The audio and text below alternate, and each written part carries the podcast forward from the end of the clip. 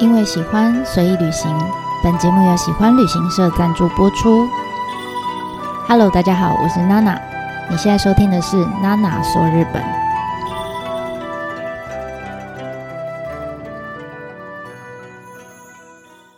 Hello，大家好，我是娜娜。这一次呢，是相隔将近快要一年的聊聊自己单元。聊聊自己就是没有主题啦，其实就是。本来如果照原本的更新速度来看的话，应该预计是每半年可以录一次，就没想到因为呃疫情后工作量暴增，但是我又不想要割舍掉这一块，所以嗯、我把 Podcast 的更新频率稍微调慢了一些，但是我还是想要继续做这件事情，所以谢谢大家的包容，就更新速度比较慢，但我希望我可以持续下去这样。那所以，距离上一次录这个主题已经是将近快一年前了。所以这一年来说，其实发生非常大的改变，也发生非常多的事情。所以想说来跟大家聊一聊。那当然，最后还是会有一部分是呃累积。还好我的留言并没有很多哈，可是呃这一年来其实蛮多人留言给我的，然后我想要跟大家做一个回复。好，那一开始当然是。回想到去年 我在录这一集的时候，那个时候才七月，呃，二零二二年的七月中左右。那所以那时候其实没有预期到说，天哪，原来一年后的现在会如此的忙碌这样。因为从去年大概十一月，呃，十一月底开始吧，我大概进入史上就是 带团密度最高的一段期间。就身体的那个疲累程度、疲劳程度已经调到最高点了，这样。但是，呃，心里的那个满足度，跟因为一直可以回日本，很开心。然后，当然还有，呃，现在只要可以回日本，不管去哪里，其实我都很知足，就是真的很感恩这样。那也谢谢这么多的不同的呃人都记得我，然后愿意给我工作机会这样子。那。我先回复一下，因为有很多人问我这个问题，就说：“嗯，娜娜，你是不是呃叉叉旅行社的呀？或者是你的团要从哪里知道？呃，你要带什么团啊？等等。”因为蛮常人会有人问我这个问题，但 我不知道大家知不知道，就是其实在，在呃其他线欧线那些我不知道哈，但是以日本线来说，其实呃导游这个工作。有大致上啊，我至少我看到的是这几种，就是有一些是专门归属于某一间旅行社。那像我之前就是，那我之前的旅行社，就我之前的公司呢，就是我在这间公司，我就只能带这间公司的团啊，那我不能去外接，这是一个啊，那就是公司会养他旗下的导游。那第二种就是像我现在有点像 freelancer 这样，就是。嗯、我是主要是跟着我喜欢的一些主题团的老师。那每一个老师呢，不同主题，譬如说，我举例来说来，有一些可能是美学建筑团，有一些是摄影团。那不同主题哦，还有音乐团，对，就不同主题擅长的旅行社其实是不太一样的。那所以，我如果绑在某一间旅行社的话，我可能就没有办法接这么多有趣的团哈。所以我现在是保持自己是 freelancer 的感觉，这样就到处。如果 A A 老师跟 A 旅行社配合，那我就去 A 旅行社拿资料，然后跟他们做交接。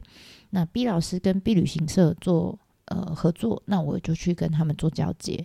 那当然，有时候不一定有老师，可能是一般的旅游团。那可能因为旅行社的呃人我有接触过，那有认识，所以有时候会接一些 C 旅行社、D 旅行社不同旅行社的团体。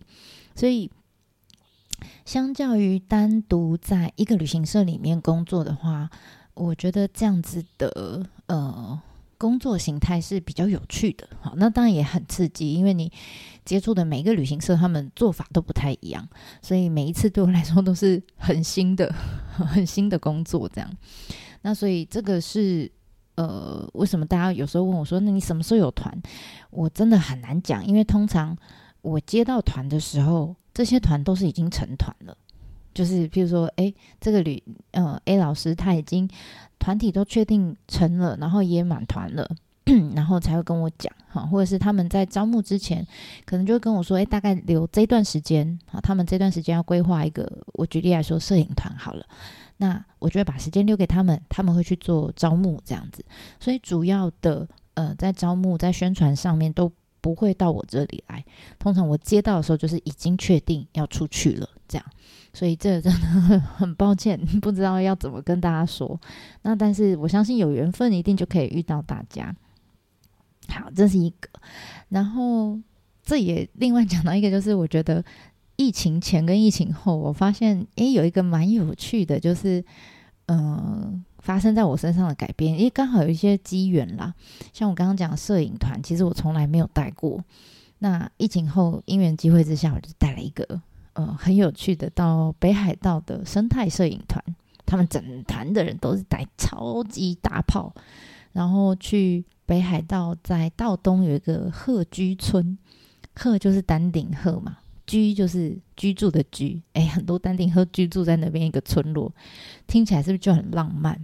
而且他们住的就是住在一个，嗯、呃，有点像民宿，然后那个老板也是一个摄影师，所以。就很有趣，这些人吃饭大概就是三十分钟就解决了，但是他们花在为了要拍这些丹顶鹤，花在摄影上跟等候上的时间，真的是我无法想象。而且他们是在零下十五六度的这样气温下，长时间的等候跟摄影，这样我真的觉得很酷。哈，那也因为他们的影响，其实我后来就。呃，带回来之后我就觉得太有趣了，我 就跟我朋友借了呃类单开始练习。我现在还是小菜菜，就觉得诶，摄影蛮有趣的，因为而且我有点被击倒，就是我分享一个那时候我们在团上，在摄影团的时候发生的事情，就是他们呃，我觉得很酷，他们真的是在鹤居村附近。有一天白天，然后那个老师就摄影老师就说，我们今天要去看嗯。呃猫头鹰，然后白天哦，然后我就在想，白天去看猫头鹰，猫头鹰不是夜行性动物吗？然后就后才知道，哦，他们要去看一个白色的猫头鹰，然后是 在睡觉，它都会在那个树，它就住在那个洞里面，在那个树洞里面睡觉。然后我心就在想说，天啊，这个地方我我要我要怎么找路哈？因为我总是要知道怎么去嘛。结果老师就说：“你放心，你不用担心，你就跟那个司机讲，司机就知道。”哎，果不其然，真的感觉鹤居村所有的人都知道这个点，只有你知道，整团的人都知道这个点，甚至已经有有客人有去过，整团的人都知道，只有我不知道这个点。果不其然，真的跟司机讲，他就说：“哦，好。”猫头鹰是不是？我知道这样，然后就他就开车去了。然后我说：“那到底在哪里？”他说：“这个 Google Map 上我也不知道怎么跟你讲哈，因为那个点就是 Google Map Map 上面没有标示，而且甚至我的手机到了那边是收不到讯号的，所以司机还给了我一支他的备用手机。他说我这一支收得到，那一间。”好像是 Docomo 的吧，哈。总之呢，他就说你们等一下拍完以后打给我，我再来接你们，这样 很酷的一个点。然后我们就去了，真的下了车以后就往树林里面走，然后才发现天哪，居然这么多人知道这个地方，而且每一个人来都是带超级大炮、超级长的镜头，然后都对着远方，就是隔着山谷远方的某一棵树在拍照。你知道那个距离大概，我觉得应该有。两两百公尺吧，至少一两百公尺这么远，我有点忘记了。但是总之呢，我就看着大家都望向同一个地方，然后我就跟着望向那个地方，想说他们在看看什么。后来听到团员们他们在喊说：“哟哟，找到了，找到了，在那边睡觉。”这样，然后我就顺着看过去，我说：“哪里哪里？”他们说：“就在那里，你没看到吗？”然后我就一直看，我真的没有看到啊。后来才发现。就是他们用相机的镜头，那个荧幕让我看，我才知道，我天呐！因为那是一个在雪地里面的山坡地，所以整个整个山坡上都是白色，树上面也有积雪，然后那只猫头鹰是白色的，所以它就在树洞里面，我根本找不到它。再加上它非常的远，所以当我你知道，当我拿起手机要拍，我拍下的画面就是一整片树林，雪中树林，什么都看不到。真的要透过他们那个非常长的镜头，才看得到那只猫头鹰。然后我就天哪，好可爱哦！因为我自己很喜欢动物，但我就很气，就是我的手机拍不下这个很可爱的画面。那总之这一团带回来之后，我就觉得就很有趣。但老师他们也人也人也都很好，他们就说啊，你可以从内单开始啊，就是比较小成本的玩玩看。搞不好可以玩出兴趣，这样子开始练习，这样。那果不其然，真的我回来我就呃跟我朋友借了相机，然后因为我说我很喜欢动物，尤其是我喜欢猫嘛，对不对？所以我还规划了一个猫旅啊。那当然啊，我原本预期是至少要八个人，但最后只有三个人跟我一起去，但也三个人就有三个人的好玩哈，就我们有点像朋友这样自己。呃，开车然后自己去玩，去各个小岛上面，在濑户内海的各个小岛上面找各式各样的猫的景点。那 这一趟我觉得也蛮特别的，我希望之后还可以再再来一次哈。当然不同的地方，但我觉得这样子的旅程真的是，我相信这是 这业界应该没有人要做吧。但我自己真的很爱猫，所以这一趟行程其实对我来说也是印象非常深刻的。那也之前不是说我借了相机，我真的就是在猫旅里面也拍了很多的照片。那所以希望之后呢，有机会再来跟大家分享猫旅到底在干嘛。然后有想要去猫旅的，麻烦留言给我，这样下次我们在规划猫旅的时候，我希望就可以遇到更多喜欢猫的这些疯子哦。好，那当然呃，除了摄影团啦、猫旅，还有一些我觉得。跟疫情前差别比较大，就是现在还蛮多旅行社会把呃铁道之旅放进行程里面。但我觉得对导游来说，铁道之旅其实压力蛮大的，因为 他那个时间到，就车子就是会跑走。你知道，我们真的很怕赶不及哈。可是通常这样子铁道之旅，我觉得呃这些列车上面他们都会非常的用心，想尽所有的方法。把所有当地的或是沿线的，呃，你说食材也好，建材也好，或是特色的文化、手工艺品等等，全部都放到这个列车上。那当然也有些也会把体验加进去。我觉得这大概是疫情前，疫情前当然就有，嗯，可能之后可以来做一个呃列车主题的一集吧。像我印象中最深刻是，呃，疫情前有一台新干线。它是到新系的，叫现美新干线，现代美术馆，然后把它放到新干线里面哈。那当然现在没有了，可是那个是我印象中非常深刻的一个一台呃主题列车，你就可以，你也想象它把。美术馆搬到新干线上面，里面在做艺术品展示，然后你可以一边看它，然后车子一边在跑，然后你可以一边喝，坐在列车里面喝杯咖啡，好，或者是喝杯日本酒。我觉得那个体验真的是蛮特别的，也很有创意。那当然，现在有各式各样更多的主题，呃，铁道之旅这样。那所以 maybe 以后之后的集数里面也可以跟大家做一些分享。那这样子的特性还有。呃，还有一个，我觉得也蛮有趣。最近我才刚回来的，就是一个祭典的行程。我自己也非常爱看祭典。那但是你知道，祭典这种东西其实很难被放到一般的行程里面。为什么呢？因为举例来说，只要到祭祭典，通常就是那两天两嗯，顶多四天五天这样。那总是会有游行最高潮的那一天哈。那一天晚上的饭店。夸张，真的就是一般大概三平常时候的三倍，房间一样，餐一样，但是房价就是三倍。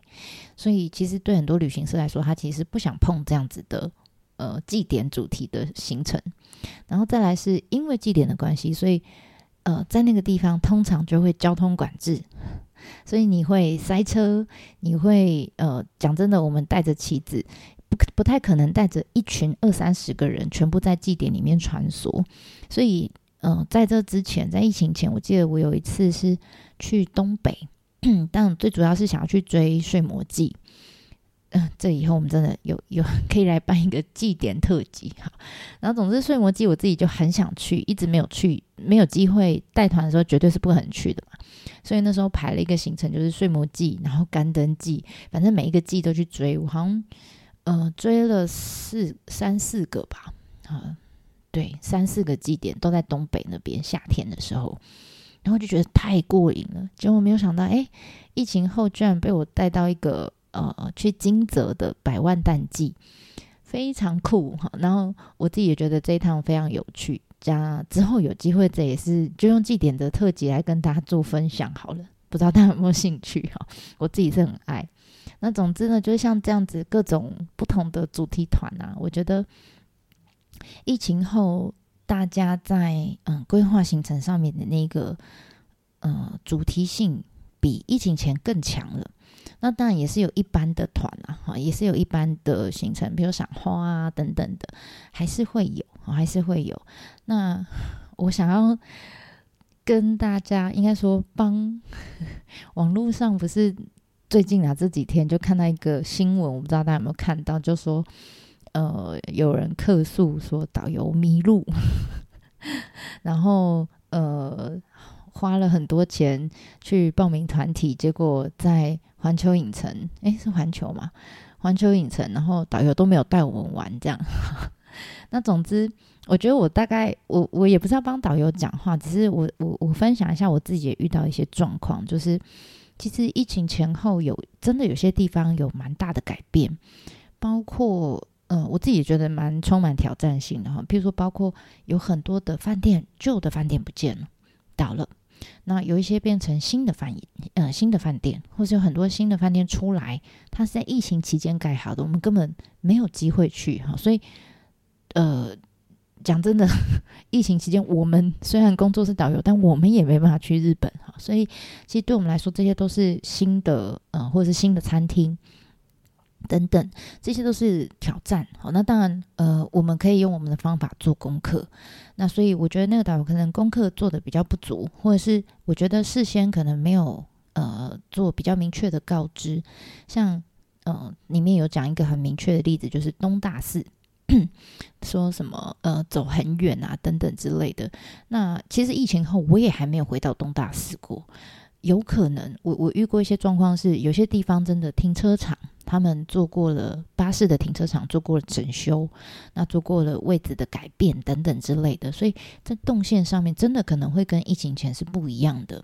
那我觉得，嗯，其实不只是导游，有时候司机也会 也会搞混哈。他说：“诶，疫情前不是这样啊，怎么现在改这样？”哈，所以真的是我觉得大家可以多一些包容哈。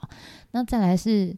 乐园的部分，其实，嗯、迪士尼也好，或者是环球影城也好，甚至还有一些新的乐园出来，我觉得这些东西其实 导游都可以做功课，好，导游都可以。但是我觉得要要求导游全程都带着，真的是有困难，因为每一个人想要玩的东西是不一样的。譬如说，你们家有老人家，他们家是国小小学生。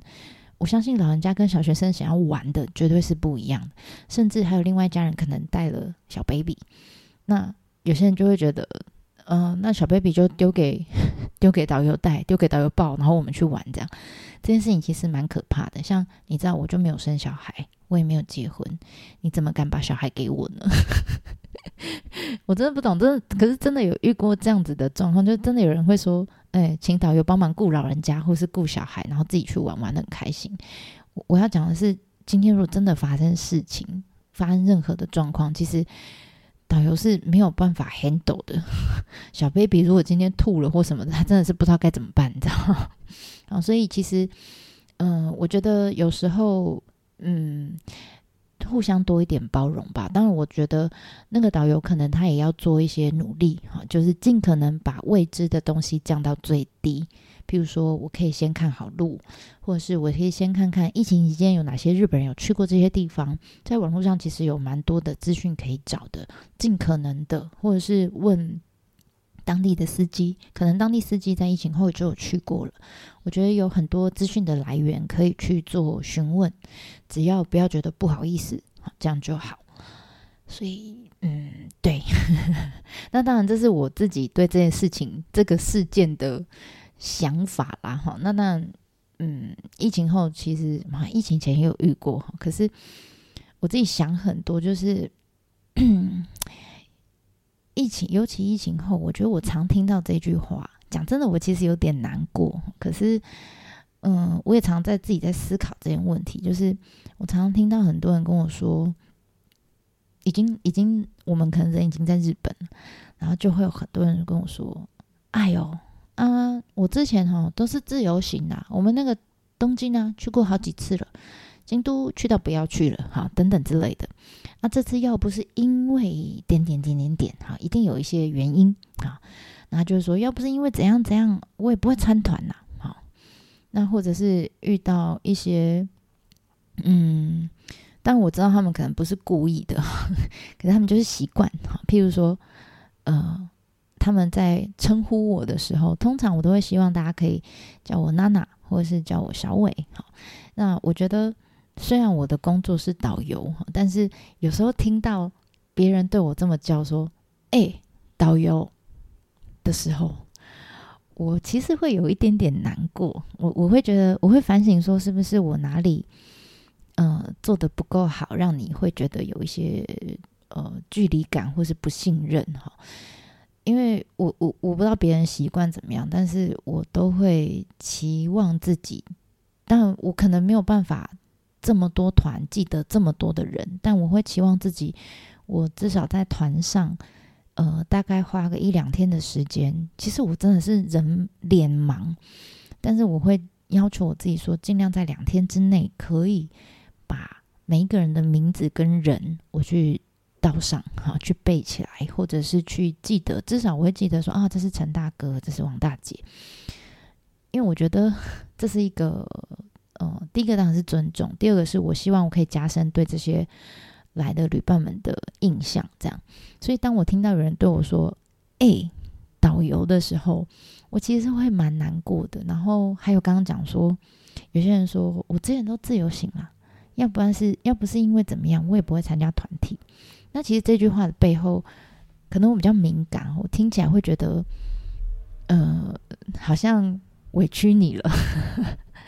就是其实，呃，要怎么讲？我我会有点在思考说，那到底其实疫情后、疫情前也都是，到底团体旅游这样子的这么多人数的一个旅游，它存在的必要性是什么？因为其实现在有很多的旅行社在朝精致化走，可能人呃团员人是比较少的，然后去的地方可能是比较深入的，我觉得这些都很好。那只是呃，相较于自由行，毕竟这还是团体哈。那所以这个是我一直在思考，团体旅游到底它有没有存在的必要性，或者是导游到底有没有存在的必要性？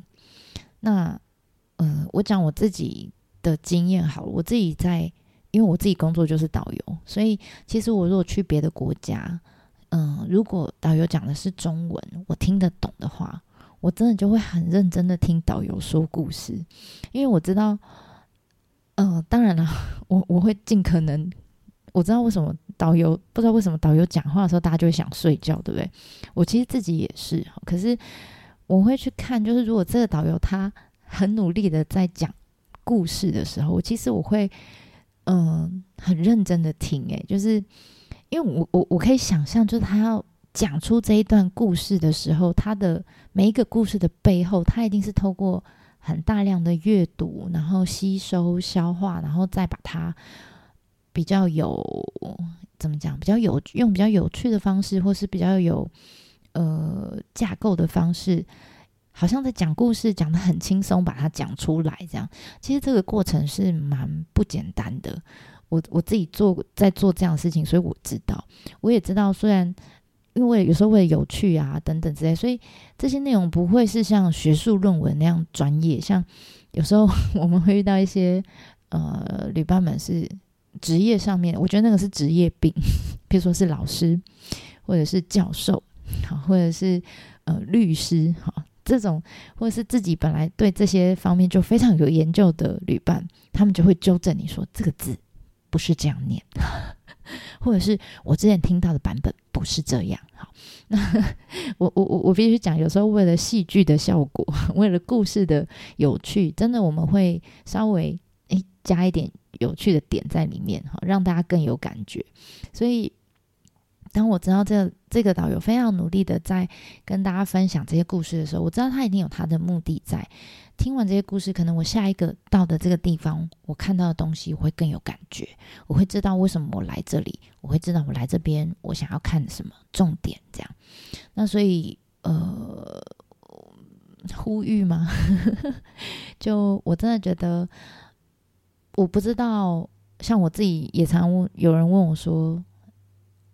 这句话其实我也会想蛮久的。有人就问我说：“你打算带团带到几岁？”那其实，呃，我也知道，我也想过这个问题，就是体力上面来说，可能这个工作是没有办法持续到太久。可，但我觉得已经比空姐久了，对吧？因为至少我们不需要美貌，对，可是我们需要体力。你想要带团带到几岁？感觉后面我听起来会后面会有一句话，就是，呃。这个工作你是可以做多久 的感觉哈？就是感觉好像没有什么出息。可是我讲真的，我自己很爱我的工作，我也尊重跟我做一样工作的人，因为我觉得这真的是，如果不是很爱，没有真爱的话，讲真的很难持续下去。对，那我我后来想想，我觉得能带到几岁？我梦想中啦，就是如果我体力还 OK 的话，如果还有人愿意听我讲故事的话，其实我觉得带到几岁都可以。哪怕我今天已经不缺钱了，我还是会想要带团，因为我觉得这是一个呃，怎么讲，很好玩，然后很有我。当我看到很多旅伴他们下去这些景点，他玩完上来，然后跟我说。哦，娜娜，我看到你刚刚说的什么什么什么，我看到什么什么什么，就是你说的什么什么什么。你知道那个，嗯、呃，因为你分享的这些内容，然后让他们对这个景点更有感觉、更有记忆点的时候，那个那个反馈会让我，我不会讲，好有成就感哦，我觉得好开心哦，就是我我觉得我的存在让他的旅程更加值了一些，而不是。其实讲真的，自由行其实真的不难。我以前也都是自由行，那我现在不要讲以前，我现在也都是自由行。但是我相信自由行也有分好多种，有很多人的自由行是做足了功课的去自由行，所以他自己，即便他自己是自由行，即便他语言不通，可是他知道自己他要去看什么，而不是说我举例来说，哦，合掌村，哦，就。就合掌村很漂亮，茅草屋这样，但是你没有去了解说，哦，原来合掌屋它的构造是什么？然后为什么要盖成这样？它里面有什么东西是要看的？很有趣的。那我觉得这个是我自己对我我自己的旅行来说，我就会很想要去了解的。那我不知道是不是大家大家都这样？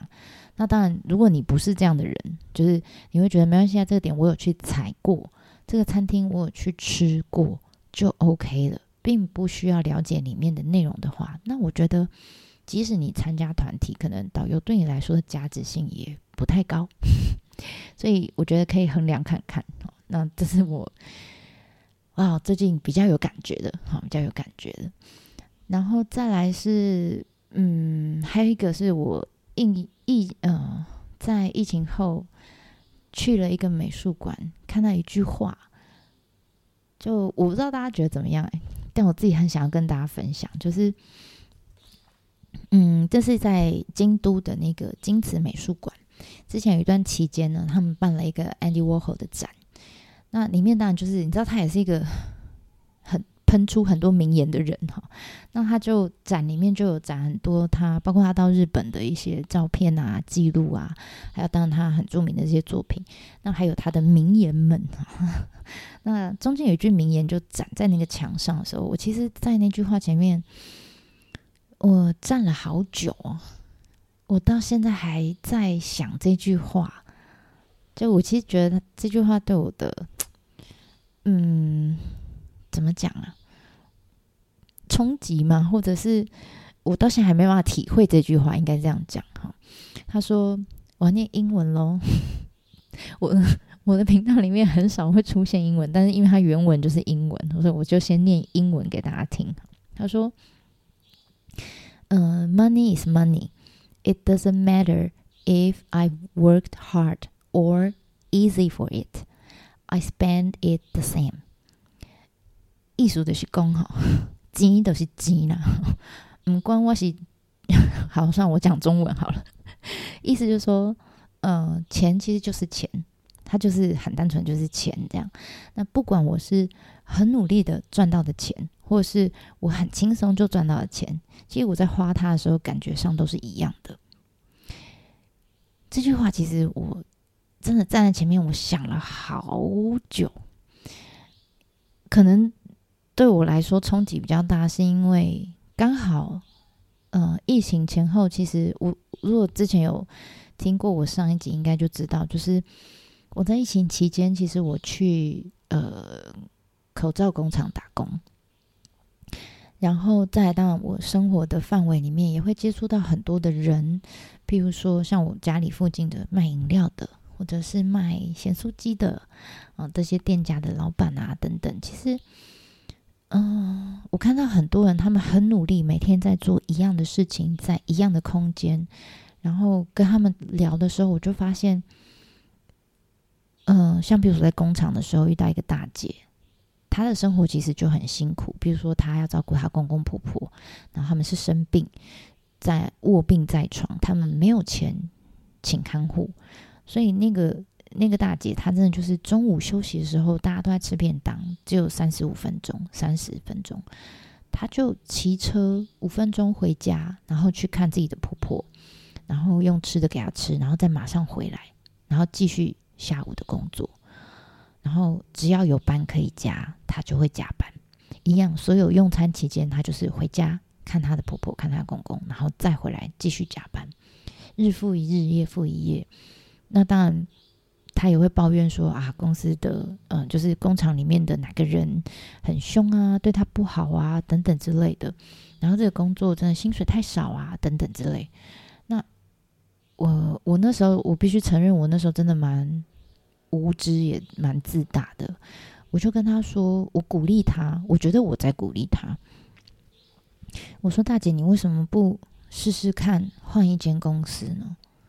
因为你如果在这里过得这么不开心，那当然他就会有他的理由，譬如说这里离家很近啊，然后我这个岁数去外面找不到工作啊，等等之类的。你知道，后来聊一聊他。”他一度跟我说，他要请我吃，嗯，他请我吃大餐。那那个大餐其实其实就是附近的某一间牛排馆。那个牛排馆可能一餐，我我我猜，我最后没有我没有去吃哈，因为我知道那个都是他们的辛苦钱。那个时薪一百五十块，他要请我吃那个大餐，可能那一刻牛排两百多块吧。但是你知道他要花一个多小时才赚得到这个钱，然后他就会说啊，你可以去日本，很棒，等等之类。你知道，对那个姐姐来说，他可能这一辈子，他的活动范围就在他住的那一区，工作也在那里，然后他生活周遭就是这个家庭。那我以前很不能理解，我会觉得这是你自己的选择，你自己选择不踏出这个框框的。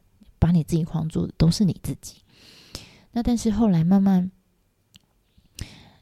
呃，疫情后就也开始恢复带团，然后那个感觉又回来，就是可能我接触到的团体比较多，是价位比较高的。那所以来的人呢，经济状况都是比较好。那为什么可以经济状况比较好？当然也有各式各样的原因，每个人背景不太一样。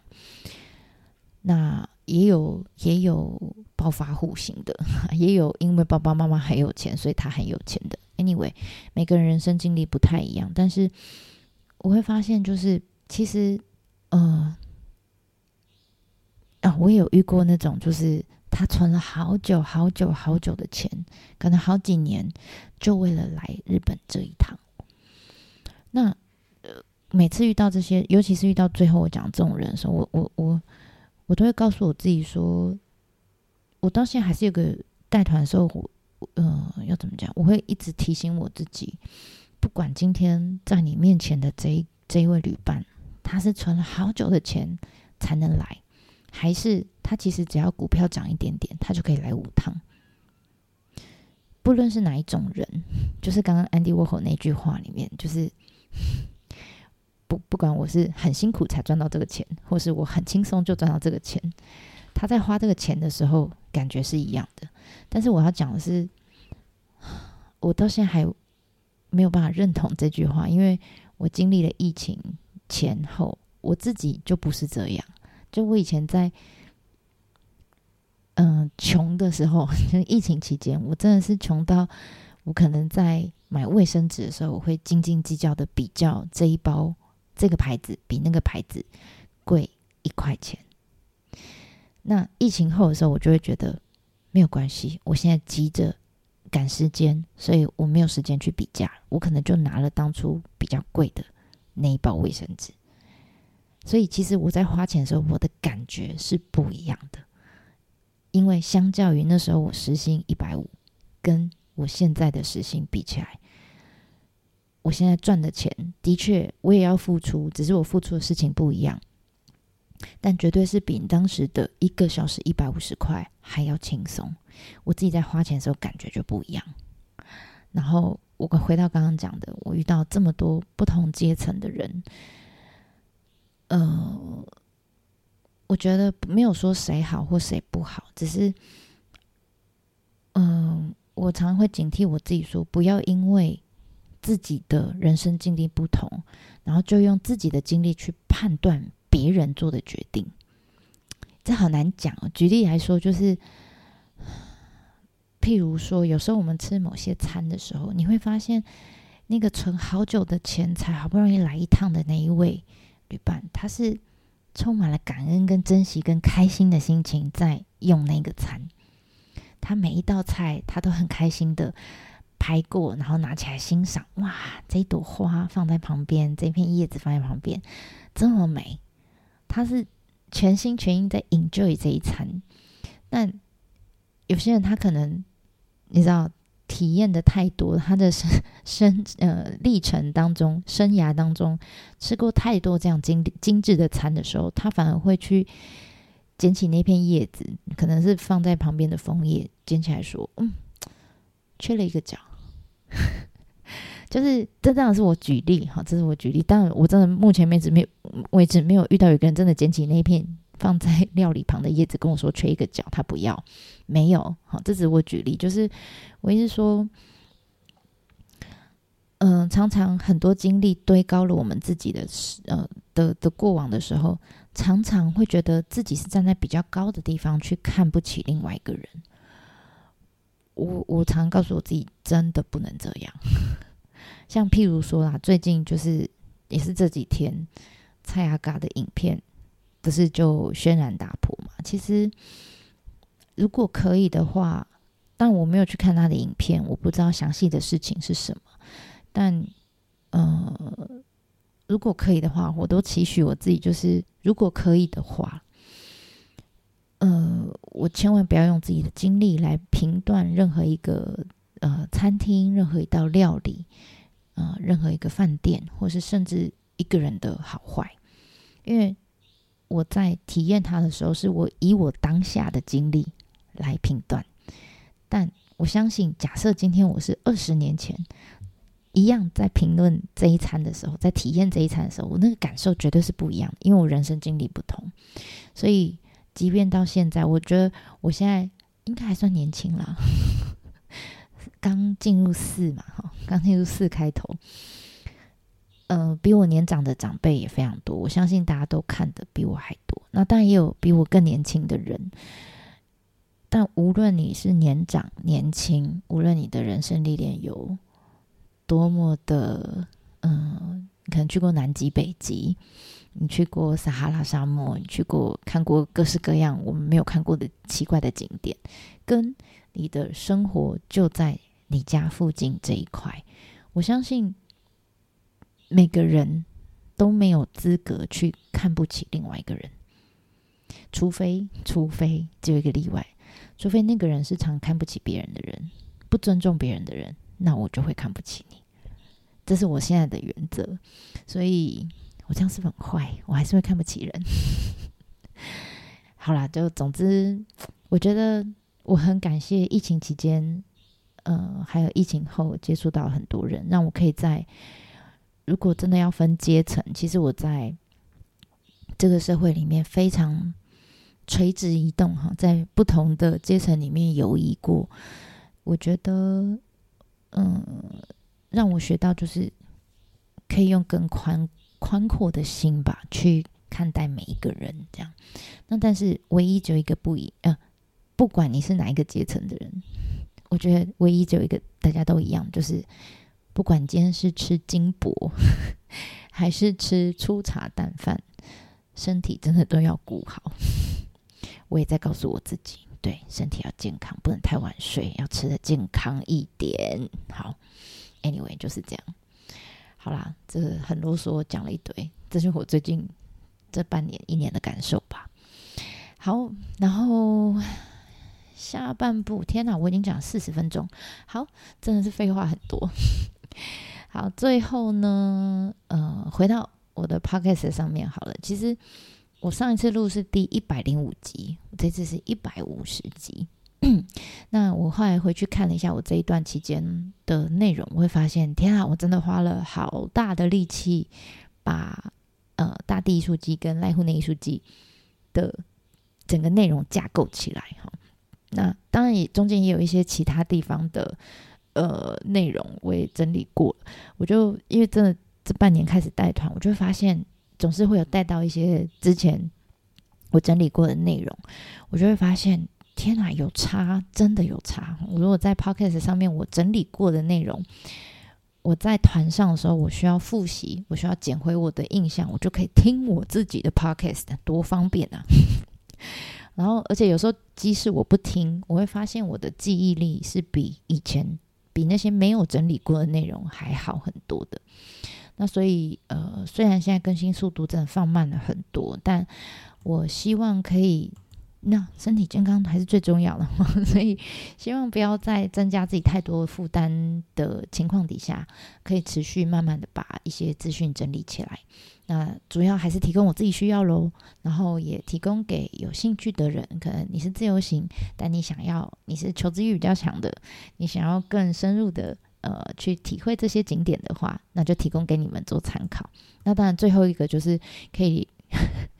提供给失眠的人，你知道最近这这半年，大家到日本啊，就疯狂买一种养乐多，叫养乐多一千。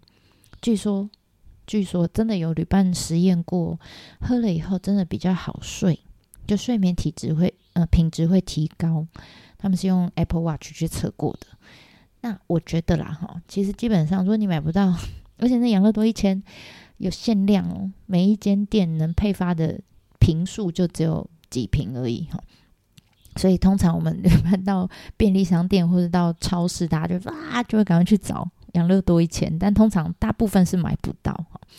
那总之呢，如果你有失眠困扰的朋友，我觉得你也不用去买什么养乐多一千啊，你就听娜娜讲话，通常啊十五分钟就会进入熟睡状态 啊，所以你就调嘛，Podcast 都可以定时嘛，十五分钟差不多你就会睡着了，不需要什么养乐多一千好吗？好，其实我有反省过，我是不是要去上一下什么呃声音练习调整的课程，这样才不会让大家在车上一直睡。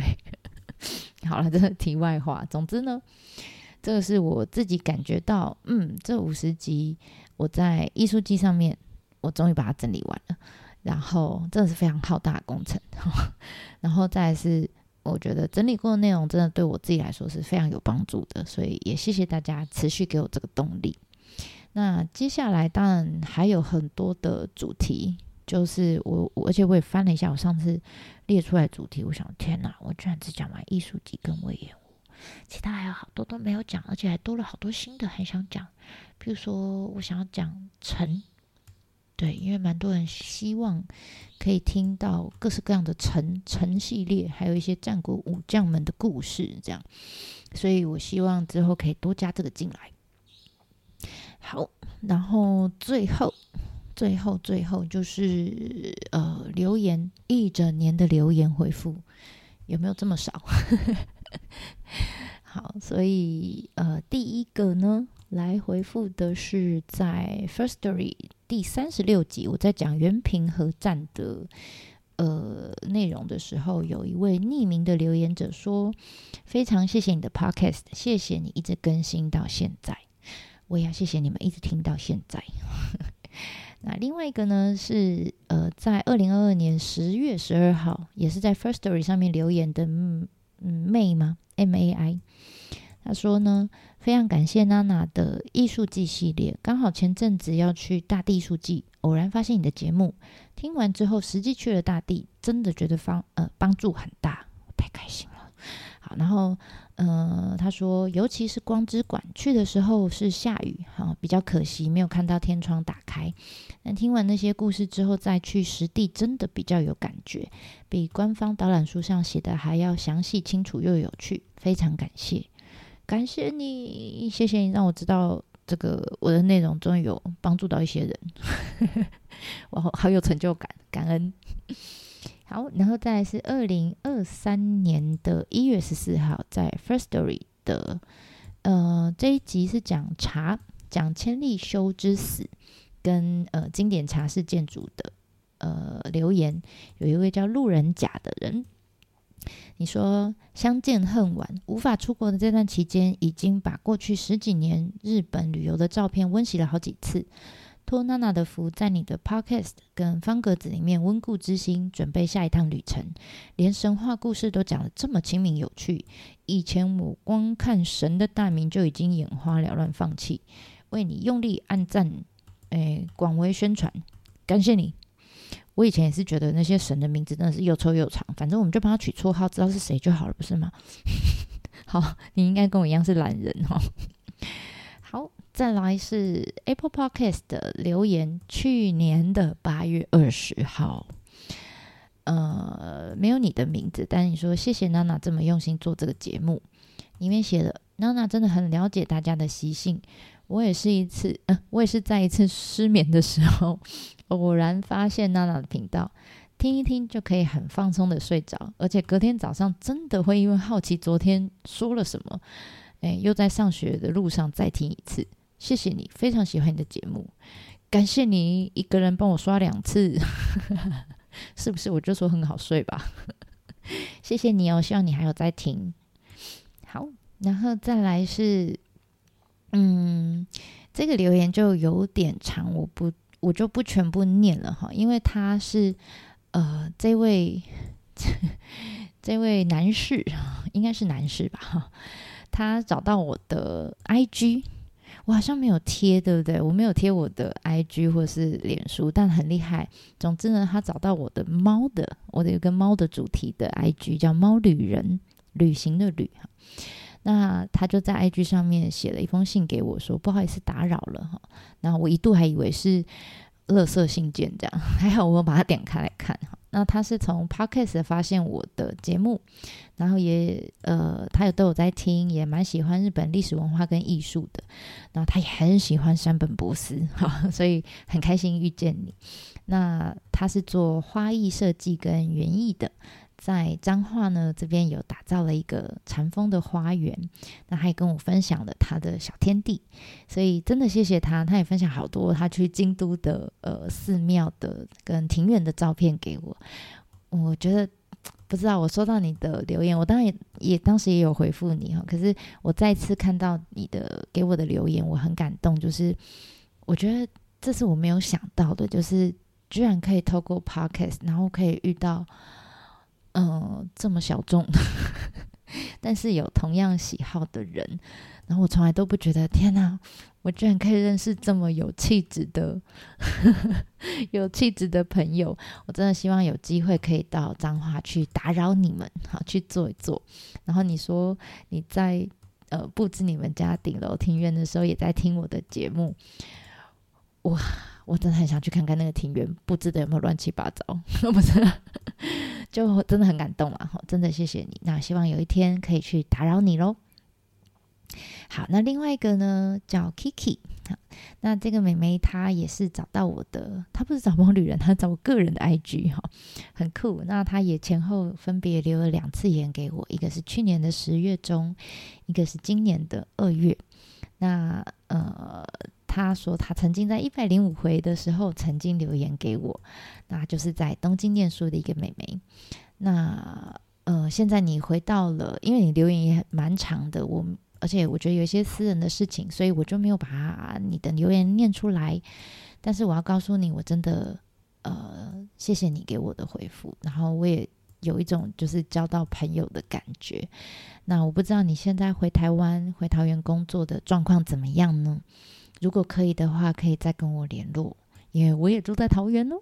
然后想要看猫的话，可以来我家看。好，好，OK。再来的是 Podcast 的。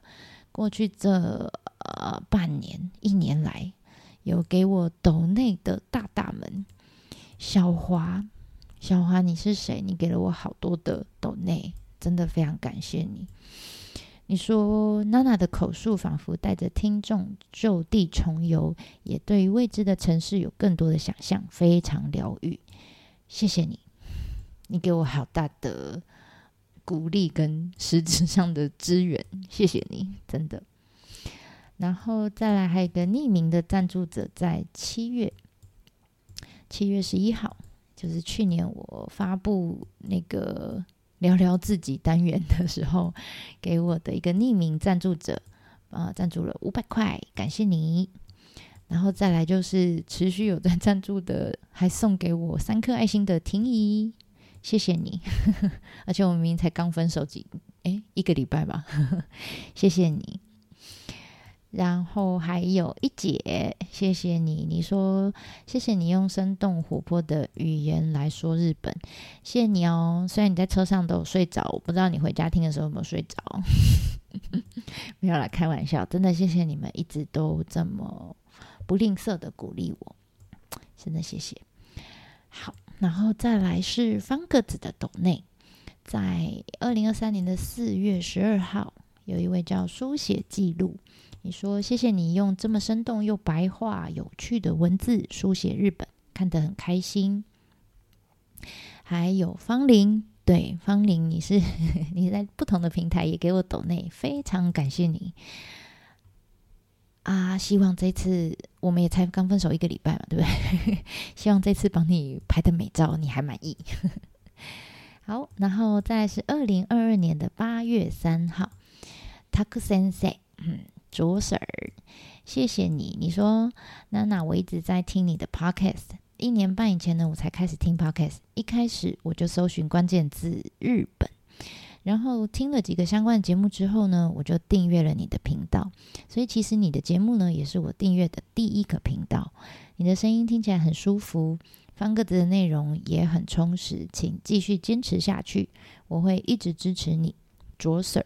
然后夸胡你说我是一个国中老师，老师，如果我有错的话，请一定要告诉我，我最怕老师了。没有啊，真的谢谢你，一直我对你好有印象哦，一直以来的鼓励跟支持，真的非常感谢。好，还有二零二二年的七月六号，Julia，因为喜欢旅行，喜欢师傅，我们空空中 give me five 一下，谢谢你，谢谢你在我生活中，Facebook 也好，或者是各各方格子哈，Podcast 的各各个空间里面都陪我。一起成长，谢谢你。好，然后再来是二零二二年的七月十五号，邓文渊大哥，你说虽然呢，你才你录了三次才成功，我老人家中途也停了三次才听完。收听这个插花的节目，觉得好像是电影观赏后的彩蛋，也好像杂志或书本的编后语，可以拉近彼此的距离。好期待可以在日本经典聆听你的唱作俱佳又充满知性与感性的淳朴热忱美少女现场解说啊！我真是太感谢你啊！你说真的好感动，害我老人家也不不觉得哇塞的，好棒的节目，请继续加油。谢谢谢邓大哥，你 always 都是你知道，我明明只有可能三十分，你会讲到六十分啊，明明只有六十分，你会讲到一百分的那一种。谢谢你无条件的支持跟这个鼓励，希望哪一天我们真的可以呃在团上相见这样子。好啊，那以上呢就是我肉肉等的聊聊我自己系列，下一次不知道什么时候会录啊，应该一年后吗？不知道。那总之呢，希望大家可以，虽然我更新频率比较慢一些，那当然了，如果有时间，我看可不可以再加快一点。那希望大家可以继续陪着我，然后也希望我可以继续陪着大家看更多日本的不同的角落，然后讲更多奇奇怪怪的故事给大家听。好啦，那我们这一次就先讲到这里喽，谢谢大家，拜拜，电话またね。